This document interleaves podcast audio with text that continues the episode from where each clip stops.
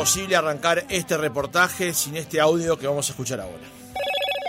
Hello, Moto. Porque Motorola cumple 95 años honrando el pasado y planificando su futuro.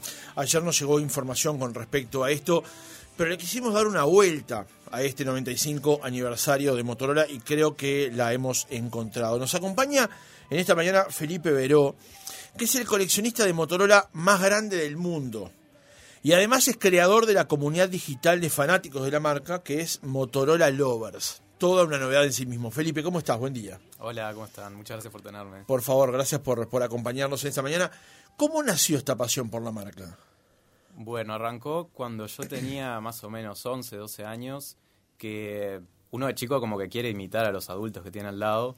Y yo veía que todos tenían Motorola y yo empecé a querer copiar. Y bueno, ahí insistí mucho con mis padres para que me dieran mi primer teléfono con tapita, que no era el B3, era uno un poco más básico.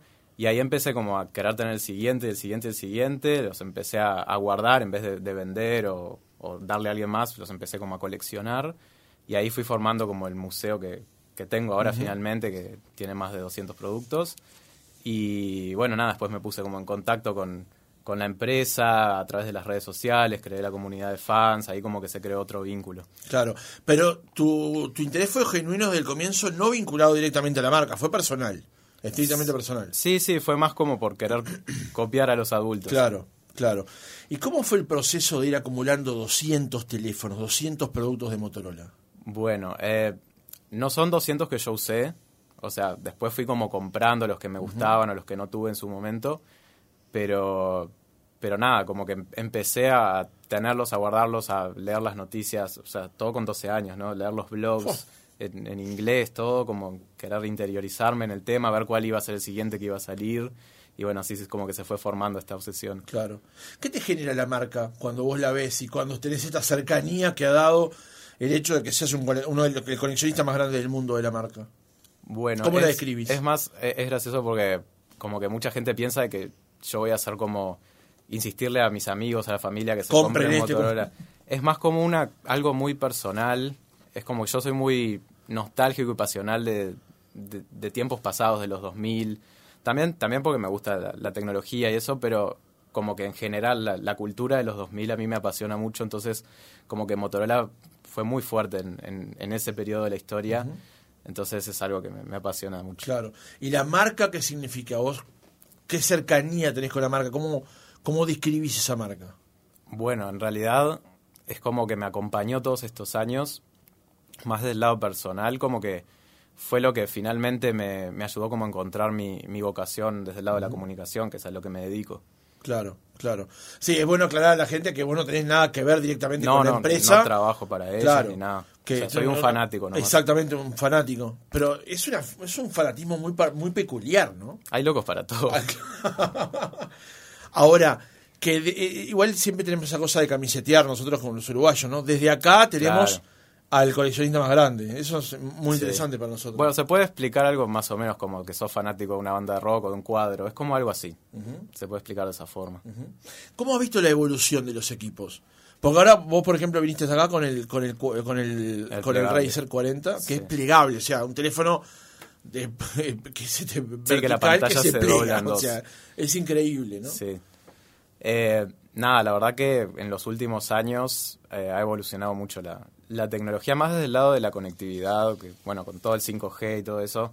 Ya el 4G creo que salió en 2010, 2011 comercialmente y bueno, 5G en 2019. Motorola, más allá de los teléfonos, algo que me apasiona es que tiene como un peso muy fuerte en la parte detrás de, escenas, de todo eso de la conectividad, como que ha, hecho mucho por, por todo a lo largo de la historia, ¿no? Me puedes preguntar cualquier cosa, yo me sé la historia de Motorola de memoria. Me imagino. Vos decís que de los 200 productos que tenés no todos los usaste, muchos los fuiste comprando porque los veías y tenías la oportunidad de hacerlo. ¿Cuál es tu teléfono? El que vos decís, este a mí me marcó este aparato. El que más me marcó no lo va a conocer mucha gente porque es como una edición de lujo que largaron creo que 2000 en, todo el mundo. ¿Y vos tenés uno? Yo tengo uno. Eh, Nada, lo largaron para los 80 años, ahora estamos a 95. Es un teléfono que tiene 15, años, pero es todo de acero inoxidable, tiene una pantalla redonda, la única pantalla redonda en el mundo en su momento. eh, cubierta por zafiro, es como muy de lujo. ¿Cuál es? Aura se llama, Motorola Aura. Pará que lo voy a buscar, pero no tengo ni idea. Es muy redondito, se abre como navaja suiza. Es como muy, muy único. Ah, está- mirá está lo muy- que es, muy claro. ¿Y lo usaste? Sí. Mirá. O sea, lo conseguí muchos años después. En su momento, digo, cuando salió era un teléfono de lujo, no, carísimo. No, Claro, no, no lo, no lo- no lo compré inaccesible en el momento, pero lo compré años después. Eh, en realidad lo permuté por uno moderno, por un smartphone. El dueño ni sabía lo que valía. Yo me hice el bobo. Y bueno, nada. Lo tengo y lo uso los fines de semana a veces porque digo. Ah, ¿lo seguís usando? Sí.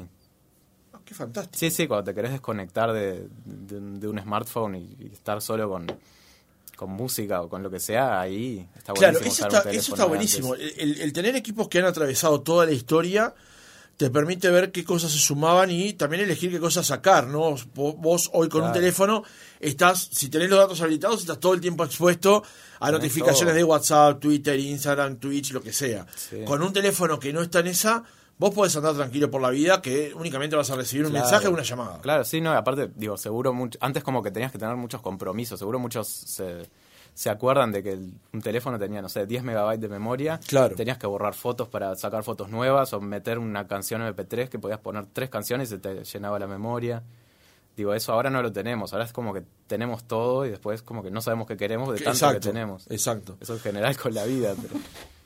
Eh, hay, más allá de este teléfono que, que es el Aura que vos mencionás, que es como muy especial en sí mismo por Sí. su diseño, hay otros que han sido íconos de, de Motorola a lo largo de sus 95 años. Sí. Obviamente el que recordamos, yo creo que al unísono, es el... El, El E3. Exactamente, exactamente. Como, Sí. como fue, como que fue un quiebre en la historia de Motorola, ¿no? Sí, el B3 es el que más tengo. Tengo en todos los colores que te puedas imaginar. Creo que tengo más de 20. O sea, porque fue un teléfono que tuvo muchas versiones. Fue el más vendido en Estados Unidos, por ejemplo, por desde 2004 2008. O sea, marcó mucho. Salió en, en todas las películas, en videos musicales, Claro. en series. Los famosos lo usaban. O sea, es, es como un teléfono que marcó mucho ese periodo de los 2000. Claro. Y después hay otros también que, por ejemplo, fue cuando llegó Motorola, eh, mejor dicho, cuando comenzó. El ladrillo, sí. Claro, Sí, porque iba, a decir, iba a decir mal cuando Motorola llegó a Uruguay. En realidad fue cuando la telefonía celular se habilitó en Uruguay, porque Motorola estaba presente hace mucho tiempo con otro tipo de equipos, ¿no? Mm. Sí, sí, sí, radios, walkie-talkies. Exactamente. Pero recordamos aquel, aquel ladrillo que había que usarlo pr- prácticamente con las dos manos, ¿no? Porque pesaba como un- 800 gramos. ¿Y estos nuevos cuántos pesan? Y este pesa 200. Bueno, ahora los teléfonos, como se están agrandando las pantallas, están como empezando a pesar un poco más. Pero, Claro. pero bueno, con estos formatos plegables, como que entran un poco más en el bolsillo ahora. Claro. Hablaba recién de la incidencia que tuvo, por ejemplo, el B3, y ayer estaba leyendo material para preparar la entrevista, y estaba viendo también cómo influyó en la cultura el- los teléfonos Motorola, en particular ese que Sí. vos mencionás, el B3, porque aparece en películas, en videoclips. Pero los equipos Motorola aparecen en muchas más cosas también, como que eh, ha sido permanente en la historia, en el desarrollo audiovisual, por ejemplo, la presencia Sí. de, de Motorola, ¿no? Sí, bueno, digo, más allá de los teléfonos, digo, esto acá comparto un poco de historia, Motorola tuvo un peso muy fuerte en la industria de la televisión, Claro. desarrollando los primeros televisores, incluso las radios para hogares, esto es en los 40, o sea, hace 70 años, 80 años. Y, y nada, eso como que también ayudó un poco a la industria del entretenimiento en sí a, a que se promoviera. Exactamente. Exactamente. En, en la imagen que nos, que nos mandaron ayer, estábamos viendo justamente la cantidad de equipos este, que hay por, por año. Este, porque uno que hemos dejado de lado este, es el, por ejemplo, el StarTAC. Sí, el StarTAC es un El clásico StarTAC también fue un golazo. Sí. Yo como soy más de los 2000, capaz que no lo recuerdo tanto, pero digo, es, es el es el antecesor del B3 en muchas Claro. cosas. Fue un teléfono masivo en su momento, salió muchas películas también. Tuvo muchas versiones de distintos colores, había versiones con marcas de autos, los autos ya venían con el teléfono. No digo marcas, pero... No, no, no ah, bueno, no sé, un BMW venía con el StarTAC. Claro. Ya como parte de... Te lo vendían con el teléfono. Claro. Sí. Yo me acuerdo también que el StarTAC, una cosa que se destacaba era el tema de la batería. Que le ponían la batería por Sí. delante y después le podías poner la batería por detrás también. Sí. Porque claro, eran sistemas digitales totalmente distintos a los de hoy, ¿no? Sí, o sea, hoy con mi teléfono tengo una autonomía brutal de batería, con aquel, en aquel caso recibías cuatro llamadas y ya te quedaba tecleando, ¿no? Sí, sí, o sea, lo atractivo comercialmente era que podías cambiarle la batería y ponerle, no Claro. sé, ocho baterías. Sí, Claro. Hoy son unibody estos teléfonos, por lo cual no se le puede cambiar la batería, ¿no? no. Exactamente. ¿Qué es lo que más destacás de, lo- de los teléfonos hoy por hoy, de los, de los equipos Motorola? El otro día conversamos con Pancho Pastori aquí en el programa con respecto al tema de las cámaras. Eh, también después comunicamos con Andrés Valencia, un director de cine colombiano, con respecto al uso que se está dando hoy en los audiovisuales. Pero, por ejemplo, eh, podés destacar la cámara, podés destacar la, la- la batería, el diseño. Yo creo que en el diseño es un Sí, puntal, ¿no? Eso es lo que más destaco. O sea, yo siempre les digo que cuando me- ellos les doy feedback a, a la marca y eso, yo no soy tan objetivo, no me importa tanto el procesador o los megapíxeles. Obviamente suma, todo suma, pero a mí lo que más me gusta es el diseño. Porque me yo como que, como estoy loco, veo cosas de, de que se parecen a teléfonos anteriores y uno a cabos y digo, ah, esto lo- el equipo de diseño lo usó como se inspiró en tal teléfono de hace Claro. 20 años y, y eso es como lo que a mí me, me llama mucho la atención. Que siempre como que siguen innovando, pero también como que usan mucha cosa del pasado y eso me encanta. Claro. Está bueno eso que mencionas. Vos cuando ves un diseño hoy, eh, al, al ser un gran conocedor de la marca y Claro. tener justamente el respaldo, pues decir, esto lo sacaron de acá, esto lo actualizaron de acá. Sí, sí. Por ejemplo, este que tengo ahora, la pantallita de afuera, pues es un teléfono plegable, la pantallita de afuera tiene la forma del B3 original. Claro, Entonces eh, lo veo y digo, ay, qué lindo teléfono, me encanta, lo quiero.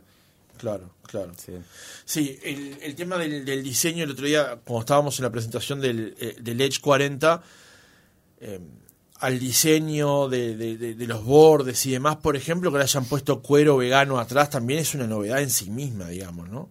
Sí. Este, Y los colores en los que viene. y los también. colores, que es el acuerdo con Pantone. Con Pantone. Exactamente, para de- definir determinados colores, los colores del año, ¿no? Sí, sí, Pantone siempre como que dice, este va a ser el color del 2022, del 2023.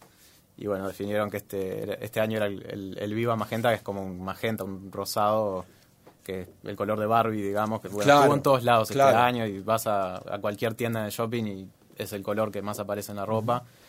Y bueno, es, es- ese color que es un código específico, solo que está paten- patentado, solo Motorola lo, lo ha tenido en sus productos. Eh, ¿En qué momento Motorola dio el paso del teléfono plegable al teléfono así, este, de esta manera, digamos? A lo que están A, lo- hoy. a los inteligentes Claro. Bueno, ahí en la, en la parte de la historia, digo, es muy interesante porque digo, todas las marcas desde antes del iPhone tenían teléfonos inteligentes, Nokia, Sony Ericsson, Palm, BlackBerry. Los vendían en Asia o, en mercados muy pequeños eran más empresariales. Lo que hizo el iPhone fue como masivizar, pero no fue Claro. como sí fue innovador y todo, pero no no fue como algo que fue la primera vez que existió eso porque ya existía desde antes. Así que los primeros así con pantalla táctil de- o teclado computadora, eso de Motorola, fue más o menos en el 2000. En realidad ya había como desde el 2001, pero digamos que masivamente desde 2005. Ajá. No sé, capaz que algunos, si tiro el nombre, recuerdan el A1200, que era uno que tenía un lapicito. Era como con tapita y tenía un lapicito. Pará, pero lo estoy buscando. Dale, dale. Soy como un adulto mayor. Motorola A. A1200. Ah, claro, este fue un golazo también. Sí, sí, ese, ese llegó acá medio mercado negro, pero Era Pero un teléfono como una especie de tapa de cristal, digamos. Sí. La abrías, tenías la pantalla táctil, ahí Claro. podías usar el lapicito, tenía Linux. O sea, era bastante Linux, avanzado para mirá. la época, sí. Mira. Eh, ¿Qué es Motorola Lovers? Donde haces todo esto, pero en tus cuentas. Sí, Motorola Lovers lo creé ya hace como 10 años. Eh, es como la comunidad de fanáticos donde publico fotos mías y de, de otros que me envían, como de, de sus teléfonos o, o de las últimas noticias. También en su momento, ahora no le estoy, no tengo mucho tiempo para hacerlo, pero tuve un blog que era parte de, que ahí hay como un repositorio de, de videos, eh, publicidades antiguas, más como, como histórico, que eso queda ahí también, y bueno, también publicaba noticias. Ujú. Son bastantes, son 9.741 seguidores que tenés en Twitter, por en ejemplo. Twitter, en, o en Insta- X, en como se Instagram, sí, X. en Instagram 70.000, en TikTok creo que 7.000. Son bast- Sí. Perdón, no quiero ref- reafirmarme en tus términos, pero son bastantes locos entonces. Sí. Son muchos que te siguen, digamos. sí, sí, no, y hay de todo el mundo, eso está bueno porque, digo, hay de Brasil, de la India, de Estados Unidos, Mirá. Digo, están como los seguidores que te siguen y no comentan, no hacen nada, dan like nomás, pero hay como gente así loca como yo. Claro. Eso está bueno. Eh, en el cierre de, de la entrevista, el, el tuit central que publicó Motorola en las últimas horas con respecto a su aniversario dice, durante los últimos 95 años Motorola ha sido sinónimo de innovación, confianza y estilo. Brindemos por celebrar nuestro legado y lograr más. Feliz aniversario para nosotros. Me quiero detener en, confianza. Es una marca confiable. Vos cuando compras un equipo Motorola sabés lo que estás comprando. Y hay otros que pueden ser eventualmente, perdón, más baratos, pero no sabes en lo que te metes, ¿no? Sí, yo creo que eso también. Hay unos que el- hacen pruebas y le pasan con audio por, Sí, por sí. arriba. Sí, sí. Pero después no sabés qué es lo que te puede pasar. Acá como que sentís que vos estás comprando una marca. Vos estás comprando un teléfono y un teléfono va a tener, va a ser durable, va a tener diseño, batería. Eso es como, y, buena conectividad. Eso es como lo que es Motorola. Claro. Sí. O sea, tiene estos 95 años de historia, ha desarrollado la industria de las telecomunicaciones, realmente la ha desarrollado. eh, digo, no, no- la humanidad no sería la misma si- sin esas innovaciones de- del hombre que llegó a la luna gracias a las transmisiones de radio y de imagen de Motorola, el primer celular que lo desarrolló Motorola. Digo, eso es lo que genera la confianza. Por Claro. un lado, como la innovación en su momento, pero saber de, de que en, en esos ítems es, es muy confiable. Claro, vos estás comprando un equipo con una marca que te respalda también, Claro. ¿no? No estás comprando una a ver qué pasa. Claro, sí. Exactamente. Felipe Veró, el coleccionista de Motorola más grande del mundo y creador de la comunidad digital de fanáticos de la marca, que es Motorola Lovers. Gracias por haber estado con nosotros y compartir parte de tu locura con nosotros. Bueno, muchas gracias.